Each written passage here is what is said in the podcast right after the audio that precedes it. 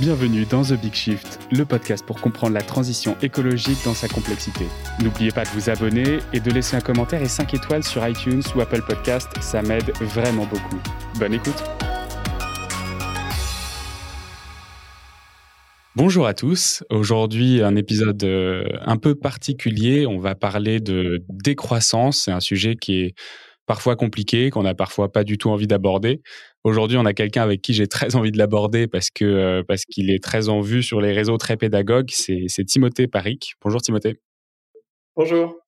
Alors Timothée, tu es euh, économiste, tu es chercheur en économie écologique, c'est toi qui viens de me le dire, et donc euh, et spécialiste de la décroissance. Est-ce que du coup tu peux te présenter ton parcours? Oui, bien sûr. Donc, moi, j'ai étudié l'économie à l'université donc au début, euh, l'économie euh, générale au niveau de la licence. Après, je me suis spécialisé dans ce qu'on appelle l'économie environnementale, euh, c'est-à-dire l'application des outils néoclassiques à l'étude entre de la relation de l'économie et de la nature. Et ensuite, je suis parti en Suède pour étudier donc l'économie écologique, qui est une école de pensée hétérodoxe, avec des outils différents de l'économie environnementale. Ça m'a amené à me poser des questions sur la croissance économique et ses conséquences euh, sur la nature. Et c'est comme ça que je suis tombé un petit peu dans l'étude de sujets de décroissance. Et en 2016, j'ai commencé un doctorat en économie à l'université de Stockholm et à l'université de Clermont-Auvergne que j'ai décidé de euh, focaliser sur euh, cette idée de, décroissance que j'ai essayé de développer théoriquement dans la thèse. Et là, j'ai publié la thèse en mars 2020 et j'ai pris une année sabbatique avant de revenir à l'université pour pouvoir euh, écrire un livre sur le sujet en français, un livre qui sortira l'année prochaine, et pour aussi euh, bah, me être disponible pour faire ce genre de choses, pouvoir discuter de, décroissance à, qui bon veut venir en parler. Super, trop bien. Pour commencer dans le dur, du coup, est-ce que tu peux me donner une définition de Peut-être que ce sont les premières lignes d'ailleurs de, ta thèse. Qu'est-ce que c'est que la décroissance et euh, euh, pourquoi est-ce que euh, tu estimes que c'est un sujet qui, mérite d'être d'être traité aujourd'hui? Alors la thèse, elle fait à peu près 900 pages et je pense que le mot décroissance arrive seulement après quelques centaines de pages. Et ça, c'était fait par design justement parce que pour pouvoir vraiment comprendre le concept de décroissance, bah déjà il faut comprendre ce qu'est la croissance, il faut comprendre ce qu'est l'économie et plein d'autres choses. Alors on va on va pas ici euh, faire toute la généalogie, du, du terme, mais quand même commencer par dire que la décroissance est un concept. Alors c'est important parce qu'on pourrait penser que la décroissance c'est peut-être juste un phénomène de la même manière que la récession. Mmh. Et donc on peut l'expliquer très simplement. Oui, bah la décroissance c'est quand ça.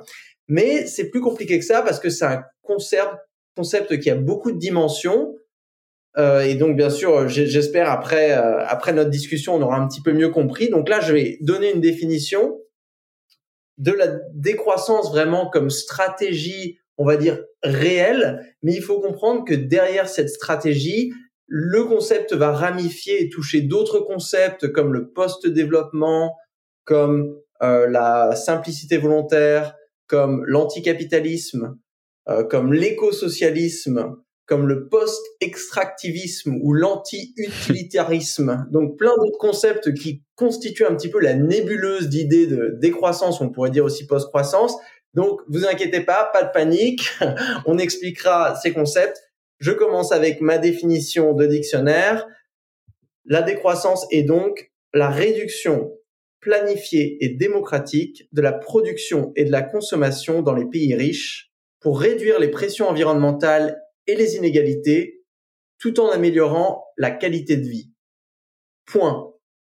Alors, là, peut-être, euh, si tu me donnes un petit peu quelques minutes, je peux clarifier quelques points dans cette définition. Ah, on est clairement là pour ça et effectivement, euh, il y, a, y, a, beaucoup de beaucoup de points à éclairer, je pense, euh, notamment sur la partie pays riches. voilà, je pense qu'il y a pas mal de choses à dire. C'est ça. Bon, allez, je commence avec le premier mot. Quand on entend décroissance, on entend réduction. Donc réduction, là, je vous invite à imaginer l'économie comme un métabolisme, un petit peu comme le corps humain. Euh, un métabolisme qui est traversé par un flot biophysique d'énergie et de ressources. C'est comme ça qu'on l'étudie en économie écologique.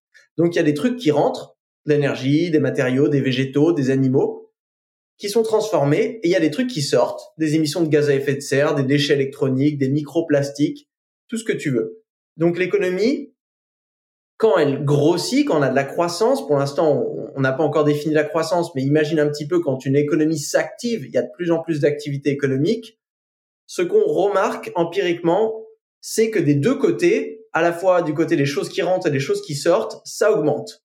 Donc il y a de plus en plus d'extraction et de plus en plus d'excrétion. On pourrait dire que l'économie, elle devient plus grosse. La décroissance, c'est une réduction de ce flot biophysique. Mais ce qui la caractérise et vraiment qui la différencie du développement durable ou de la croissance verte, c'est le fait qu'elle se base sur une stratégie d'une réduction directe de la production et de la consommation. La croissance verte, et je suis sûr qu'on y reviendra, elle pourrait dire, oui, bon, on continue à faire de la croissance, mais on essaye quand même de minimiser l'usage des matériaux. J'expliquerai plus tard que je pense que c'est pas possible. La décroissance, elle se dit plutôt, on va essayer de faire un régime macroéconomique. Donc, on va sélectionner des biens et des services, donc des volumes de production et de consommation qui sont très intenses, à la fois en extraction et en excrétion, et on va essayer de les réduire directement d'une façon ou d'une autre. Donc là, déjà, c'est la réduction. C'est pour ça aussi que j'utilise le mot pression environnementale et pas seulement émission carbone, pas seulement euh, utilisation des ressources. Le but vraiment, c'est de réencastrer une économie dans la nature, d'avoir une économie écologique, c'est-à-dire qui reste en harmonie avec le vivant en général. Donc on doit vraiment payer attention à tous les liens qu'une économie a avec son environnement et pas seulement chercher à les décarboner. Bon, ça c'est pas mal, on a déjà expliqué le mot réduction. Euh, je continue. tu, tu, tu en parlais dans les pays riches. Alors là, c'est très important. Qui doit décroître euh, les pays riches, mais pas seulement, on pourrait dire les riches en général. Pourquoi je, retombe sur cette euh, catégorie euh, un petit peu marxiste de riches? Parce que, encore une fois, empiriquement, si on essaie de comprendre la dynamique des pollutions aujourd'hui, on se rend compte qu'il y a une corrélation entre revenus et pression environnementale.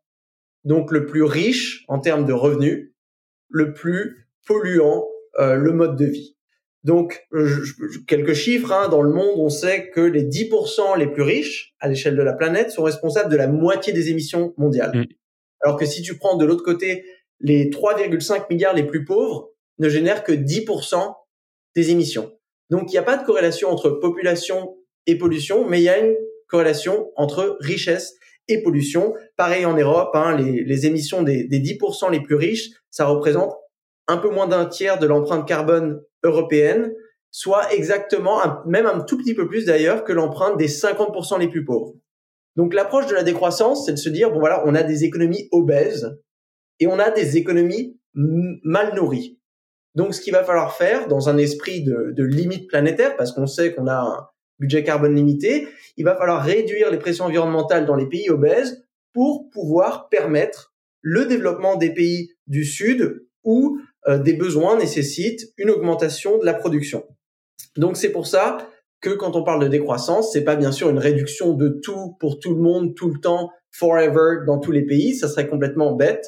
C'était une stratégie d'adaptation pour les pays à haut revenu. Et là, je, je, switch sur un autre aspect qui est très important, euh, qui est l'amélioration de la qualité de vie. Donc la définition se terminait avec tout en améliorant la qualité de vie. Et c'est très important parce que euh, la décroissance, on pourrait penser comme ça en l'entendant, oui, bon d'accord, il va falloir se sacrifier dans les pays riches pour permettre aux générations futures, euh, aux non-humains et à ceux dont les besoins sont insatisfaits aujourd'hui, voilà, de pouvoir accéder à ce qu'il faut pour les satisfaire. Mais en fait, c'est pas vraiment cette situation. Moi, il y a un chiffre que j'aime beaucoup qui a été calculé par un économiste français qui s'appelle Pierre Concialdi, euh, qui a calculé le surplus national d'une économie. Donc en France, il a calculé en gros combien de richesses on a besoin pour satisfaire les besoins de la totalité de la population française. Et ensuite, il a comparé ça avec ce qu'on appelle le revenu national, c'est-à-dire un des inventaires euh, de la richesse en France, et il s'est rendu compte que ce surplus y constituait 42% du revenu national. Alors ce chiffre, qu'est-ce qu'il nous dit? C'est qu'en gros, la pauvreté en France, et donc le, mal-être, hein, on pourrait dire le mal-être économique, n'est pas un problème de production, qui peut être résolu par la croissance, c'est un problème d'allocation qui peut être résolu euh, par la, une, meilleure distribution des richesses. Donc ici, améliorer la qualité de vie, on se rend compte que la croissance n'est pas vraiment le moyen pour le faire. Hein. Je ne sais pas si vous avez entendu parler euh, du paradoxe d'Esterlin, cette déconnexion entre la croissance économique et les niveaux de bien-être mmh. dans les pays à haut revenu.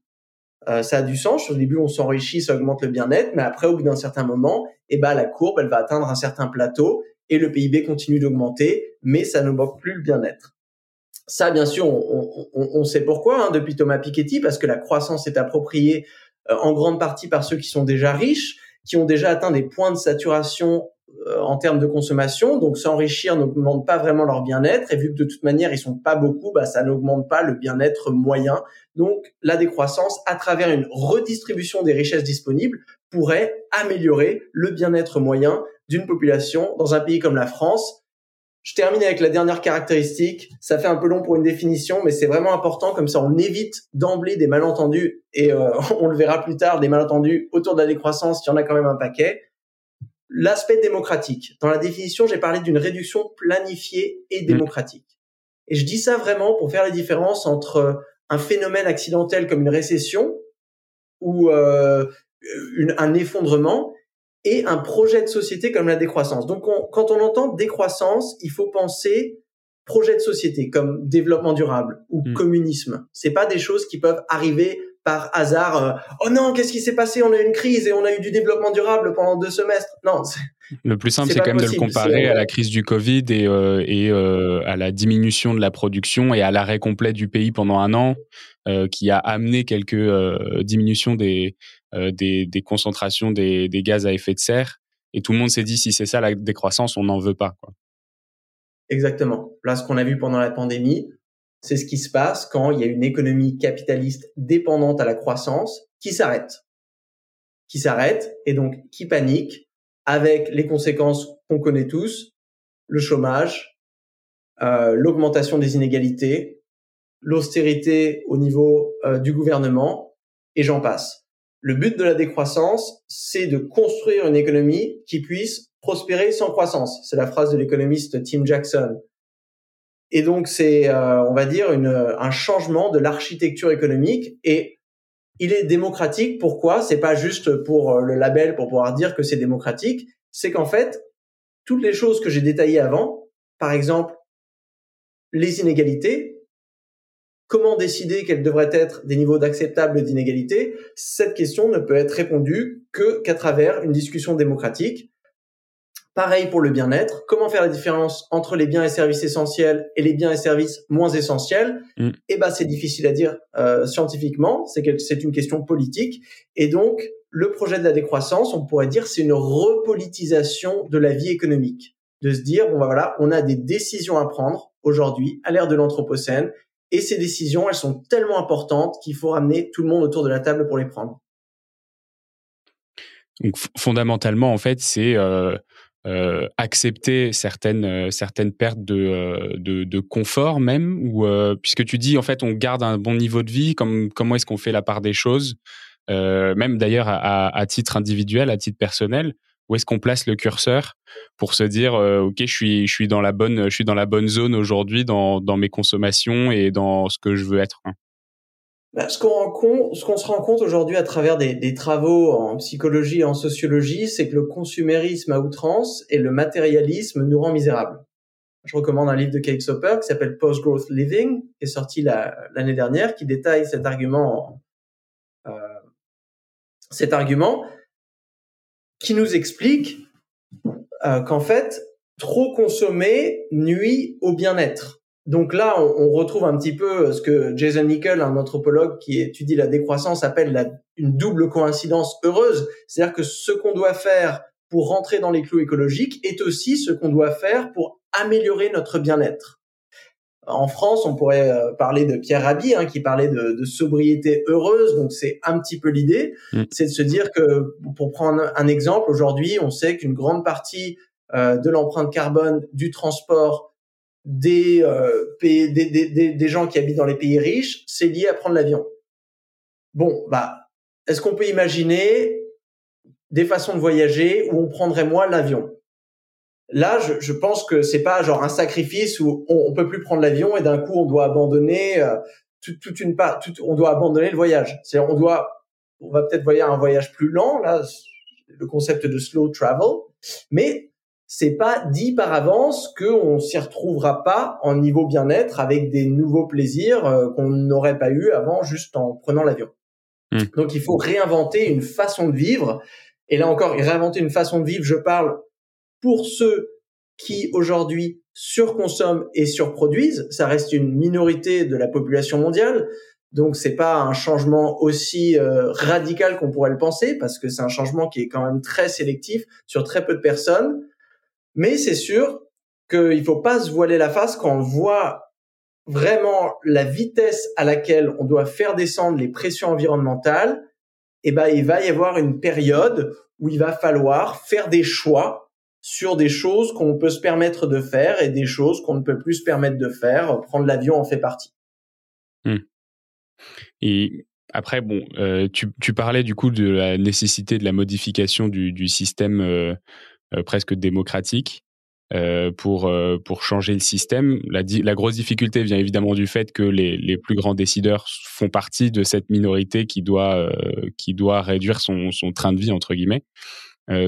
c'est quoi du coup sur quelle sur quelle nouvelle base on doit on doit faire fonctionner je sais pas peut-être la démocratie ou la, le les, les nouveaux indicateurs à suivre pour pour réussir à entamer une transition alors sur le, sur le modèle démocratique, moi personnellement, j'ai rien de très intelligent à dire là-dessus. Il faudrait demander à, aux politologues qui se pensent sur la question, et c'est peut-être l'une des limites de ma thèse. C'est que moi, bon, c'est une thèse en économie où je détaille vraiment, je, je sors pas beaucoup de la politique économique.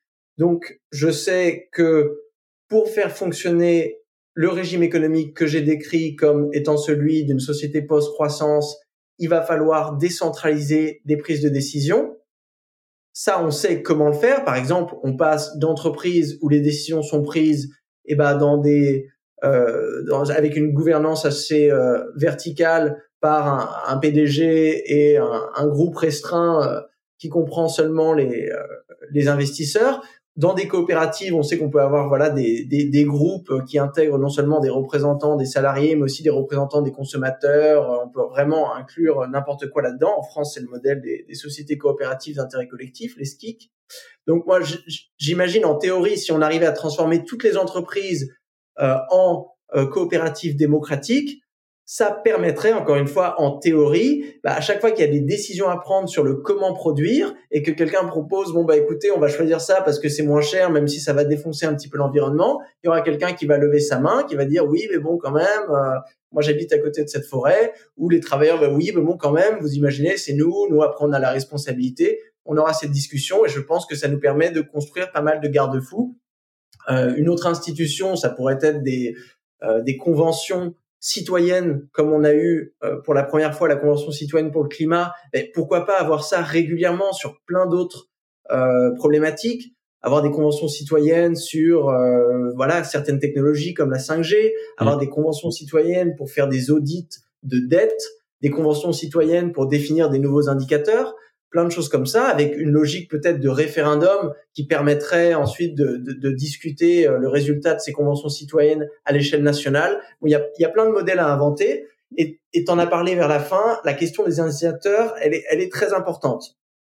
Euh, parce qu'aujourd'hui, on a le PIB qui est devenu un indicateur hégémonique euh, de, de, gouvernance.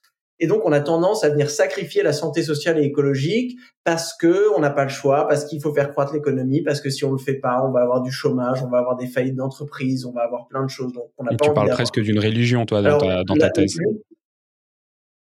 Ah oui, complètement. Oui, c'est la religion, une idéologie de la croissance. Là, je peux, moi, j'ouvre un chapitre de la thèse sur quelque chose que j'ai découvert au Royaume-Uni, une loi qui est passée en 2015, si je me souviens pas, qui s'appelle le devoir de croissance qui dit que toute personne travaillant pour le gouvernement britannique a le devoir de promouvoir la désirabilité de la croissance économique. Donc si tu te retrouves ministre de l'environnement en Grande-Bretagne et que je sais pas, tu as envie de criminaliser euh, l'obsolescence programmée parce que tu penses que ça devrait être interdit comme on l'a fait en France en 2016, eh ben tu ne peux pas. Tu as un devoir de croissance. Si un économiste te dit bah non parce que ça ça va réduire les incitations à la consommation et ça, donc ça va faire baisser l'augmentation du PIB, euh, là très clairement, tu auras les, les, mains liées. Donc non seulement il y a des mécanismes de blocage institutionnel, mais il y a aussi toute une, toute une idéologie où les gens ont complètement ne font plus la différence entre croissance économique et progrès. Donc quand on leur parle même d'ailleurs, on ne dit plus croissance économique, on dit croissance. Mm. Faire de la croissance, c'est considéré comme une bonne chose, on emmagasine des richesses, on stimule une économie. Mais moi, en tant qu'économiste écologique, quand on me parle de croissance, je vois une fourmilière qui s'agite. C'est ça, la croissance. C'est de l'agitation économique. Et l'agitation économique, bon, bah, parfois, c'est nécessaire. Je sais pas, tu as une pandémie, par exemple, et t'as pas assez de masques et de gel hydroalcoolique. Et ben là, il va falloir s'activer. Il va falloir euh, mobiliser des machines, du travail, des ressources. Il va peut-être falloir même étendre ton outil de production pour pouvoir faire face à ce nouveau besoin. Mais est-ce que tu devrais t'agiter constamment, tout le temps et perpétuellement? Bah non. Justement, une économie, euh, ça devrait être un outil qui nous permette collectivement de nous organiser pour satisfaire nos besoins, des besoins qui sont finis. Et donc, une fois qu'on a satisfait les besoins, eh ben, on peut retourner à un mode d'économie stationnaire. Donc, la croissance, ça devrait être en fait que des phénomènes temporaires de fluctuation dès qu'il y a des besoins qui changent. C'est pas le cas aujourd'hui. Les gens, ils veulent de la croissance tout le temps. Ça, c'est lié au fait qu'on ne sait pas tellement, enfin, on sait pas tellement. La plupart des gens ne savent pas ce qu'est la croissance, comment on la calcule. Ils ne savent pas, par exemple, que quand tu calcules ton produit intérieur brut, le PIB, eh ben, il fait pas la différence entre les activités désirables et indésirables. Mm. Donc, si tu venais, je sais pas, aller brûler toutes les forêts en France, et euh, tu payes énormément de pompiers pour aller éteindre le feu, bah, ça te ferait augmenter ton PIB parce que le salaire des pompiers serait compté dans ton PIB, alors que la valeur des arbres qui n'a brûlé ne serait pas comptée dans le PIB parce qu'ils n'ont pas de prix, la nature n'est pas comptée en comptabilité nationale. Alors on se serait, moi en tant qu'économiste écologique, on se serait grandement appauvri. T'imagines, on aurait perdu euh, des forêts, la biodiversité qui va avec, euh, les, les, services écosystémiques de régulation climatique, on aurait émis énormément de CO2, mais d'un point de vue du PIB, c'est cool parce que on aurait fait agiter quelques pompiers. Donc là, il y a des, des indicateurs à réinventer. Euh, je peux donner quelques exemples hein, de direction. Alors, d'un piège où le piège du développement durable est ce qu'on a appelé la triple bottom line, euh, profit, planète, euh, people, de se dire, ou on peut dire aussi voilà économique, social et écologique, qu'il faudrait avoir des indicateurs triples. Moi, je le dis tout de suite, il n'y a pas trois piliers. L'économie n'est pas un pilier. Il y a deux piliers. Social, écologique. Moi, j'aime bien parler de santé sociale et écologique. Une petite partie du social, c'est l'économie. L'économie ne mérite pas d'avoir sa propre dimension quand on parle de prospérité. Donc moi, je préfère parler de trois cercles concentriques. L'économie, elle-même encastrée dans la société, elle-même encastrée dans la nature. Et donc, quand on vient mesurer la performance d'un pays, on doit faire en sorte qu'il y ait une hiérarchie. Il faut bien sûr que toutes les activités humaines soient soutenables écologiquement. Mm. Ça, c'est certain. Si t'as pas ça, t'auras rien d'autre. Ensuite, une fois que tu as ça, il faut que cette, ta société, elle soit stable. Il faut que tu aies de la confiance, il faut que tu aies du temps libre, il faut que tu aies de la participation politique, il faut que tu aies du bien-être, il faut que tu aies de la santé. Tout ça, c'est primordial. Et ensuite, une fois que tu as ça, eh ben, bien sûr, il faut regarder un petit peu le, dynamisme de la production, l'innovation, toutes ces choses-là. Mais avec cette hiérarchie. Aujourd'hui, c'est le contraire. On part de l'économie, c'est ce qu'on regarde en premier, et on sacrifie euh, euh, l'extérieur de l'économie euh, pour pour juste booster la croissance. Donc ça, c'est le piège à ne pas faire. je vais le PIB. Donc, on va pas retracer l'histoire, hein, juste dire mmh. qu'il a 100 ans. Donc c'est un, un, un, indicateur vieillard bien obsolète euh, qui, euh, qui, qui, qui, ne demandent qu'à partir en retraite. Moi, je vais en citer deux que j'aime bien.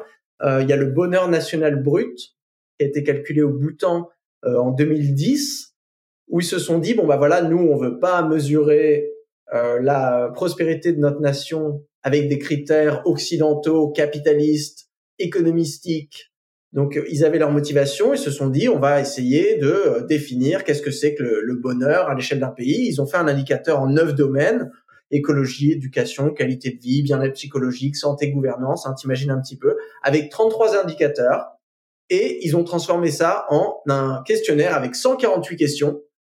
Et euh, vas-y que j'envoie le questionnaire à tous les citoyens citoyennes pour euh, pouvoir agréger et se rendre compte bah, comment va le pays. Moi, bon, c'est c'est pas un indicateur à répliquer partout, mais c'est le protocole qui a répliqué. De se poser la question qu'est-ce que ça veut dire être prospère aujourd'hui? Est-ce que c'est différent de ce que ça voulait dire être prospère il y a 100 ans? Est-ce que euh, voilà, ça, ça, reflète des priorités qui sont politiques, qui sont culturelles, ça reflète un contexte écologique qui est changeant? Donc moi, ça m'étonnerait pas que voilà, toutes les décennies, on doit venir redesigner un petit peu nos indicateurs. Donc lui, je l'aime bien. Il y en a un autre euh, qui date de 2019 en Nouvelle-Zélande, les budgets bien-être. Donc pareil, ici même question, la Nouvelle-Zélande qui se dit que le PIB, ça mesure quand même euh, n'importe quoi, c'est un, un, indicateur de vitesse, mais pas un indicateur de direction. Et donc 65 indicateurs divisés en bien-être présent d'un côté, bien-être futur. Bien-être présent, ça peut être voilà la pollution, la santé, la convivialité, participation politique, temps libre, des choses comme ça qui impactent ton bien-être aujourd'hui et bien-être futur, eh ben la confiance, la discrimination, l'investissement dans les infrastructures, l'innovation, l'éducation, la santé écologique, ce qui va impacter ton bien-être euh, demain. Et donc là, on peut voir que quand tu prends des décisions, j'imagine en utilisant un tableau de bord avec 65 éducateurs de, de santé écologique et tu demandes est-ce qu'on devrait interdire l'obsolescence programmée aujourd'hui, eh ben tu prends pas la même décision que si tu te demandes est-ce que euh, interdire l'obsolescence programmée, ça va faire augmenter ou baisser le PIB. Ouais, c'est très clair. Est-ce que tu relis du coup cette partie où tu mets euh, du coup l'économie au milieu de la société, au milieu de la nature? Tu relis ça à la théorie du donut ou pas? Ah complètement. tu, peux, tu peux peut-être l'expliquer euh, un peu, euh, ouais, pour les pour les auditeurs qui connaîtraient pas? Alors Kate Raworth, si je me souviens bien, c'est une économiste britannique. En 2012, quand elle travaillait chez Oxfam, elle a publié un working paper où elle a pris les limite planétaire, un cadre conceptuel qui a été designé par un euh, scientifique suédois, Johan Rockström, en 2009, euh, voilà, qui avait dit, bon, bah, il y a neuf limites planétaires à ne pas dépasser. Et elle, elle s'est dit, bon, c'est intéressant, ça nous donne des maxima écologiques à ne pas dépasser, mais est-ce que j'y ajouterais pas des minima sociaux mm. Et donc, elle a regardé, euh, elle, a, elle a défini 11 minima sociaux. Euh, bon, tu peux les imaginer, hein, c'est l'éducation, la santé, le logement, le revenu, des choses comme ça, l'emploi. Et elle s'est dit, bah, la prospérité au XXIe siècle, on devrait la penser dans ces, ce donut, hein, ces deux cercles concentriques. C'est-à-dire qu'on devrait toujours être en dessous des maxima écologiques, mais au-dessus des minima sociaux. Et ça, c'est un cadre conceptuel très fort. Et en 2017, elle a publié tout un livre là-dessus que je vous encourage à lire. Hein. Il a été traduit en français et euh, il est très très bien écrit. Et ça nous montre pour revenir à la, définition de la décroissance dans les pays riches, que si tu as une économie obèse qui a explosé les limites planétaires, donc qui est au-dessus des maxima écologiques, eh ben il va falloir décroître, il va falloir voilà euh, faire le régime macroéconomique pour redescendre en dessous. Et si tu as une économie euh, comme beaucoup d'économies dans les pays pauvres aujourd'hui qui n'a pas assez de ressources pour pouvoir satisfaire les besoins de sa population, et eh ben là c'est le contraire, il va falloir se rehausser, se rehausser au-dessus des minima sociaux. Donc là, ça nous donne un petit peu un, compas pour organiser euh, la, transition écologique dans différentes situations. Ok, merci beaucoup. passons du coup à une partie que, tu aimes bien expliquer sur, euh, sur la croissance verte. Donc on, vient de, on vient de parler un moment de, de, la nécessité de cette décroissance, mais il y a une question qui se pose beaucoup aujourd'hui et qui fait énorme, beaucoup débat, et qui est d'ailleurs euh, la, la, solution privilégiée par, par les politiques d'aucuns disent qu'ils font l'autruche. Euh, donc c'est la croissance verte, c'est le, principe de pouvoir réussir à découpler nos, émissions de gaz à effet de serre et notre impact environnemental général euh, de notre production. Alors, qu'est-ce que tu en penses? Est-ce que tu peux l'expliquer peut-être un peu plus clairement que moi je ne le fais et, euh, et ton avis dessus? Alors historiquement, déjà, il faut replacer le concept de croissance verte dans son contexte. Imagine, dans le début des années 90, il y a plusieurs économistes qui étudient le lien entre PIB et différentes mesures de pression environnementale, la déforestation, l'émission de gaz à effet de serre, la pollution de l'eau. Et ils remarquent que au début, quand un pays va avoir une forte croissance, euh, va commencer à se développer, on pourrait dire, les pressions environnementales, elles vont monter jusqu'à ce que ça atteigne un pic et au bout d'un moment, ce pays va investir dans des technologies plus propres, il va se déindustrialiser, et on va voir les pressions environnementales se réduire. Donc ça fait un espèce de U inversé, une courbe en cloche qui a été appelée la courbe environnementale de Kuznets, après l'économiste Simon Kuznets qui avait découvert les mêmes courbes pour les inégalités. Et cette euh, observation empirique hein, sur quelques articles dans les années 90 a donné lieu à ce concept de croissance verte, c'est-à-dire de dire bon bah en fait c'est bien, on peut continuer à croître parce que au bout d'un moment, eh ben on va découpler la croissance de ces pressions environnementales et on pourra avoir continuer à créer de la valeur de manière complètement immatérielle, sans déroger euh, la nature. Alors, ça, c'est une hypothèse. C'est une théorie. Il y a dix ans, on savait pas trop. Il y avait des études à droite à gauche. Euh, voilà, il y avait des gens qui pensaient qu'on avait atteint la croissance verte, d'autres qui disaient que c'était pas le cas, d'autres qui disaient que c'était possible, d'autres que c'était impossible. En 2019, basé sur une partie de ma thèse, avec quelques collègues, on a publié un rapport qui s'appelait Decoupling Debunked, le découplage démystifié, où on a passé en revue deux ou 300 articles scientifiques pour montrer justement que cette croissance verte, ce découplage dont on parlait beaucoup euh, dans des organisations internationales comme la Banque mondiale, euh, comme les Nations unies, mais aussi dans des gouvernements, hein, euh, ou à la Commission européenne, ou dans le gouvernement français, en fait, on ne l'avait jamais vu dans l'histoire. Ce qu'on avait vu, c'est des petits découplages, souvent temporaires, la plupart du temps relatifs, euh, qui concernaient quelques pressions environnementales, donc juste le carbone ou euh, juste une forme de déchet. Mais ça, c'était plus l'exception que la règle. La règle, c'est quand une économie grossit en termes de PIB, ces pressions environnementales suivent.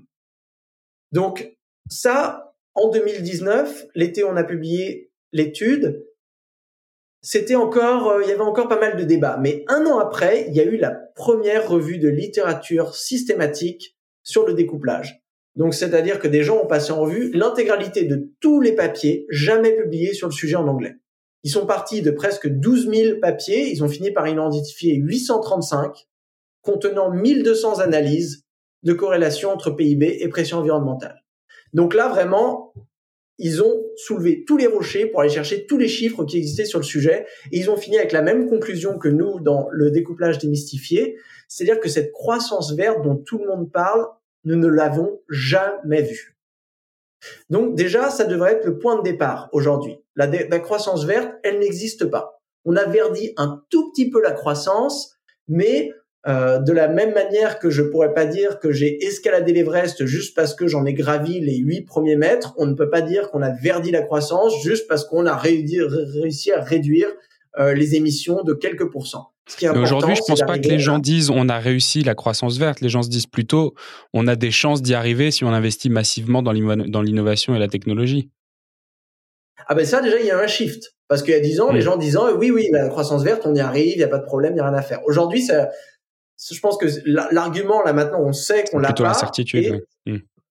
On dit bon, bah, on peut l'avoir dans le futur. Moi, dans le dans le rapport, j'ai nommé plusieurs obstacles. Il y, en a cinq principaux des obstacles à la croissance verte.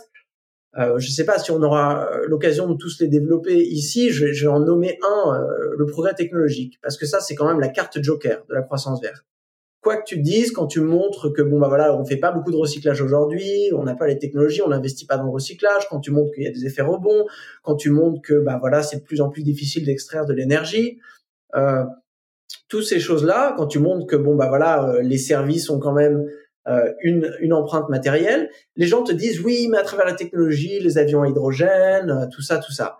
Mais la façon dont j'ai eu de l'expliquer dans, dans le rapport, c'est de dire que déjà, quand on pense technologie, il faut pas, il, faut faire la différence entre les éco-innovations, c'est-à-dire le progrès technique qui nous permet de d'être plus efficient, et les technologies qui nous permettent de créer des nouvelles pressions environnementales. Donc, par exemple, quand inventer la fracture hydraulique, eh ben voilà, ça a créé toute une nouvelle famille de problèmes. Pareil, euh, quand tu développe la capacité, je sais pas, de faire de la surpêche avec des espèces de chalutiers de ouf qui viennent racler les fonds marins, ça, ça n'existait pas avant. Et ben en termes de perte de biodiversité, ça va créer des nouveaux problèmes. Donc là, il faut se poser la question d'où vient la technologie, d'où viennent, qu'est-ce qui motive l'innovation? C'est pas une question compliquée dans une économie capitaliste. L'innovation, eh ben c'est des entreprises qui essayent d'innover pour réduire leurs coûts de production et pour maximiser leurs bénéfices. Ce qui est cher aujourd'hui, c'est pas euh, les espèces au fond de la mer qui n'ont aucun prix. Ce qui est cher, mm. c'est le travail et les machines. Donc les entreprises, elles innovent pour réduire ces coûts-là.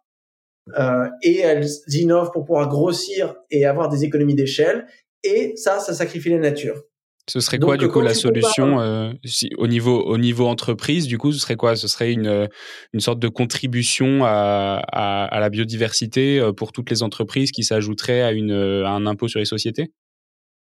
Bah, Déjà, il faut rendre illégal un certain nombre de pratiques. C'est pour ça que j'avais parlé de faire des conventions citoyennes, des espèces d'audits technologiques mmh. où euh, quand quelqu'un sort un brevet, dire bon bah on a trouvé une super façon de pêcher plus de poissons. Le seul problème c'est qu'on capture l'intégralité de toutes les espèces et en fait ça les bute.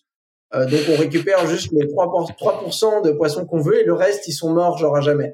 Bon là quand même, je pense qu'au moment où il fallait voter sur cette technologie, il y aurait dû quelqu'un qui levé la main et fait ouais en fait ça on va pas le faire parce que le seul bénéfice c'est que vous allez gagner de l'argent et l'approprier individuellement, ça va faire augmenter les inégalités et ça va défoncer les fonds marins.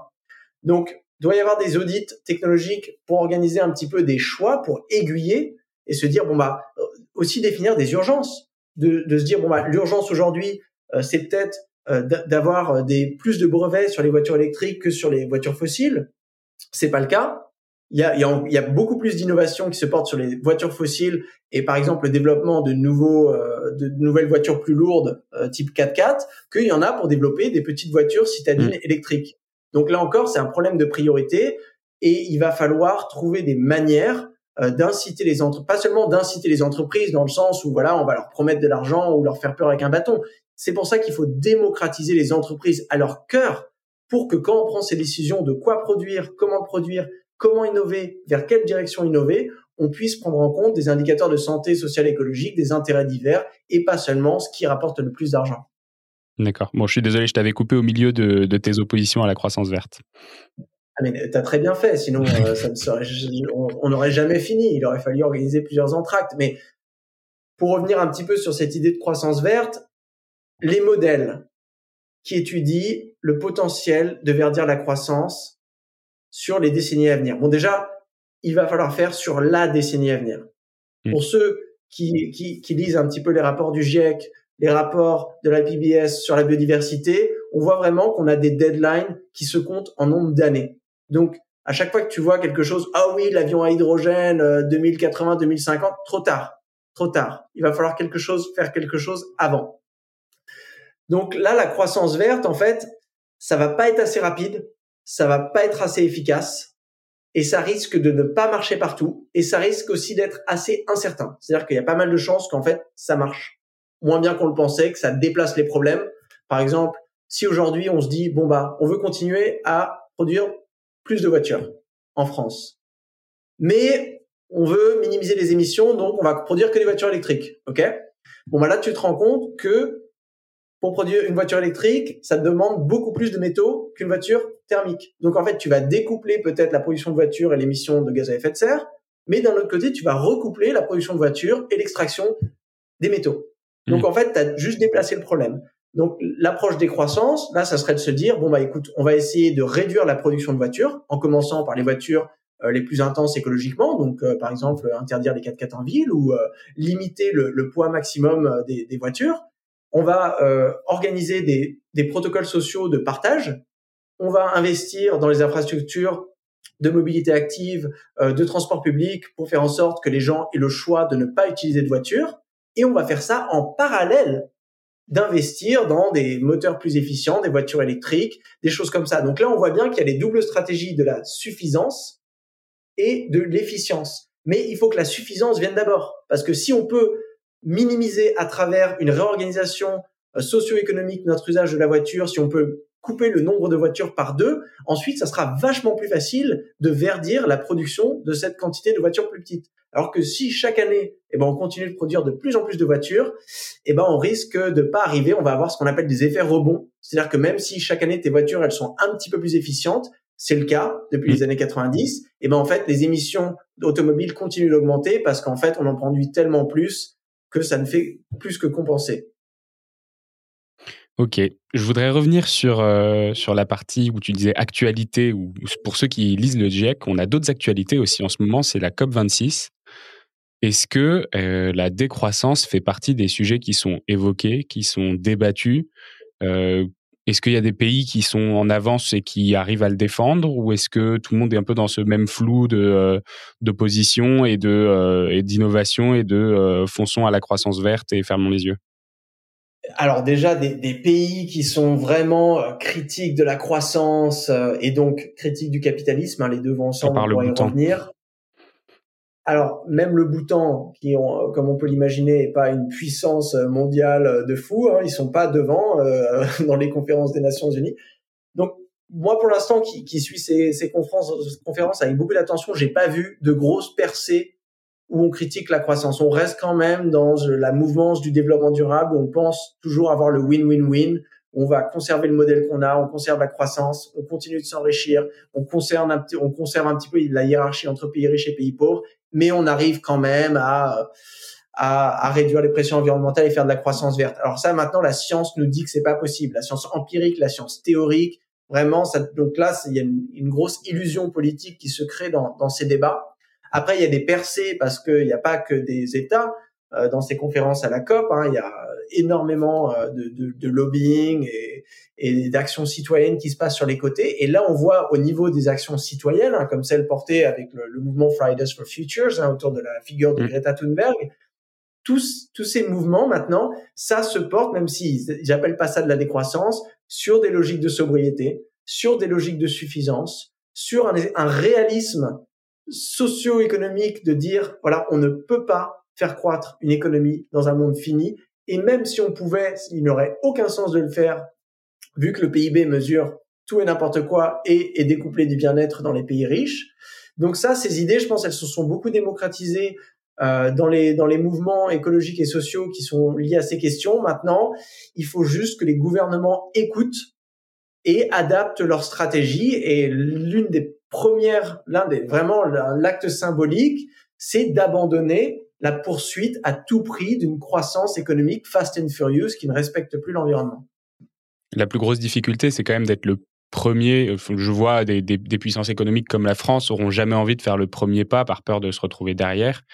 Qui, qui doit engager ce, ce, premier pas? Comment faire pour que l'Europe, qui a du mal à s'unifier, euh, euh, fasse, fasse le pas commun tous ensemble? Comment, comment est-ce qu'on arrive à, ne pas être le laissé pour compte et à, en fait, il y a cette FOMO, la fear of missing out, et tous les pays l'ont aujourd'hui, de euh, d'être euh, ceux qui ont euh, fait le mauvais choix en laissant, en laissant tomber la croissance, quoi. Ah, bon, déjà, je, commence par dire que c'est encore une, question de science politique qui me dépasse très largement. Mais justement, si on arrivait à renverser un petit peu le FOMO, imagine que tu as un pays qui se dit bon bah voilà, le PIB, c'est un peu c'est un peu de la dope quand même comme indicateur. On change. Et là, ils se rendent compte que ça leur permet vraiment de, de mieux organiser leur, euh, leur économie. Ça leur permet de maximiser le bien-être tout en minimisant les ressources environnementales, leur dépendance sur euh, les importations d'énergie et de matériaux et donc des instabilités potentielles géopolitiques. Ça leur permet aussi de minimiser les, mouvements sociaux, d'avoir un, un, bonheur au, au, au travail. Euh, donc ça va leur permettre aussi d'avoir plus d'innovation, une innovation qui sera concentrée sur les choses qui permettent de réduire les pressions environnementales et améliorer le bien-être. Donc ça va créer des cercles virtueux euh, de, de bien-être. Là, je pense que c'est des autres économies au bout d'un moment qui continueront d'appuyer un petit peu comme des malades sur leur bouton euh, PIB en se rendant compte que ça réduit pas le chômage, en se rendant compte que ça crée pas les entreprises qu'on veut, en se rendant compte que ça crée plein d'emplois qui sont précaires et que les gens font euh, sans aucun plaisir et bah au bout d'un moment les gens vont se dire bon bah on va arrêter d'appuyer sur le bouton euh, PIB. Donc là aujourd'hui il faut construire euh, cette alternative et je pense que les premiers pays qui vont s'y lancer ont plus à gagner qu'ils ont à perdre. Super, merci. Est-ce qu'on a tout dit, Timothée? Est-ce qu'il y avait quelque chose? Ouais, j'avais j'avais prévu ces questions-là. Euh, est-ce que euh, est-ce qu'il y a des un mot de la fin ou un conseil ou est-ce que tu as quelque chose à rajouter que que j'avais pas prévu? Mmh. Alors un mot de la fin, mais il y, avait une bon une question d'habitude qu'on qu'on aborde souvent, c'est c'est l'histoire du mot décroissance. Et là, je je vais pas je vais pas me lancer là-dedans, mais je vous invite peut-être à lire un, livre à ceux qui nous écoutent, La décroissance, une idée pour demain, qui a été écrit par un historien qui s'appelle Timothée Duverger en 2011, qui retrace un petit peu l'idée. Pourquoi c'est intéressant? Parce qu'on se rend compte qu'il y a beaucoup de choses qui se sont passées dans les années 70, pas seulement le, rapport Meadows dont on parle souvent, qui va bientôt mmh. fêter ses 50 ans, mais des travaux de, de penseurs de l'écologie politique comme André Gortz, Ivan Illich, Cornelius Castoriadis, Bernard Charbonneau, Françoise Daubonne. Bon, d'ailleurs, je vous invite aussi à regarder la collection Les précurseurs de la décroissance, hein, publiée chez Le Passager clandestin, qui a un petit livre pour chacun de ces penseurs, parce qu'on se rend compte, en fait, qu'on aurait pu prendre des décisions dans les années 70 qu'on n'a pas prises. Et ça, ça, ça contextualise parce qu'aujourd'hui, à chaque COP, on retombe exactement dans les mêmes discussions. Oui, mais est-ce que ça va être la dictature écologique? Mais t'imagines, la dictature écologique, c'était l'une des premières critiques du développement durable quand le concept a émergé à la fin des années 80. Donc, c'est vrai qu'on n'en a pas beaucoup parlé, enfin même pas du tout. C'est vrai qu'on n'a pas du tout parlé du rapport Meadows, euh, qui est un peu le, alors qui parle pas lui de décroissance, mais qui parle des limites de la croissance, euh, mais qui est euh, qui est là depuis 50 ans. On a fêté ses 50 ans cette année. C'est ça.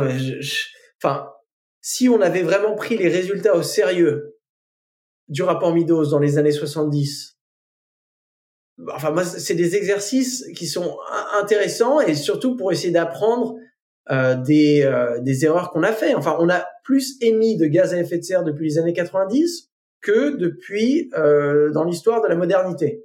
Mm. Donc ça, ça quand même c'est vertigineux. il faut se dire que chaque année où les pressions environnementales augmentent, ça devient de plus en plus difficile, non seulement de verdir la croissance, mais euh, tout simplement, bah voilà, de vivre en harmonie avec des écosystèmes euh, qui s'effondrent les uns les autres et qui créent des, phénomènes parfois, euh, eh bah, catastrophiques, comme l'émergence de la, pandémie de, de Covid-19, hein, qui, est, liée, bien sûr, qui vient. C'est une crise à la base écologique, et c'est une crise écologique qui n'est pas arrivée toute seule. C'est une crise écologique aux origines économiques parce qu'on a des économies qui viennent pousser sur les frontières de l'environnement jusqu'à ce que ça craque. Donc, en prenant un petit peu de recul, on se rend compte que chaque année, dès qu'il y a un nouveau concept, éco-développement, développement durable, éco-socialisme, décroissance, post-croissance, économie du bien-être, économie stationnaire, ah vraiment, on peut les compter. Moi, j'ai des listes, ça fait des pages. On a l'impression qu'on prend un nouveau départ. En fait, il faut se dire que toutes les choses qu'on a fait jusqu'à aujourd'hui, ça n'a pas marché. Ça, c'est difficile de l'admettre. Et si ça n'a pas marché, eh ben, il nous faut un plan B, un plan C, un plan D. Moi, j'ai étudié le plan B de la décroissance et je suis content qu'il y en ait d'autres qui étudient d'autres plans B, euh, comme voilà des, gens qui travaillent sur l'économie circulaire ou l'économie permacirculaire plutôt, des gens qui travaillent sur l'économie du bien commun, des gens qui travaillent sur l'économie sociale et solidaire, parce qu'aujourd'hui, on a besoin d'alternatives. On sait une chose, c'est que le modèle qu'on a aujourd'hui d'un capitalisme assoiffé de croissance ne fonctionne plus. Merci beaucoup Timothée Paris, c'était très instructif, super intéressant. Euh, j'espère que les auditeurs vont apprécier et puis euh, on ira lire ton livre s'il est un peu plus digeste que les 900 pages de ta thèse euh, début 2022. Merci beaucoup, salut. Et eh ben avec, avec grand plaisir. C'est la fin de cet épisode de The Big Shift. J'espère qu'il vous a plu et que vous en avez retiré quelque chose pour votre vie quotidienne. C'est ça le plus important. C'est beaucoup plus simple de parler du sujet sensible de l'environnement quand ses amis ou sa famille sont vraiment informés. Alors partagez le plus possible The Big Shift, ça aidera tout le monde. Et si vous avez des questions, des sujets que vous souhaitez qu'on aborde, des invités que vous voulez entendre, ou tout simplement que vous voulez qu'on discute de cet épisode, envoyez-moi un message sur LinkedIn. The Big Shift est produit par Echoes Studio. Si vous avez un projet audio, contactez-nous sur www.echoes.studio. Merci d'avoir écouté jusqu'au bout. Je vous retrouve très bientôt pour un nouvel épisode.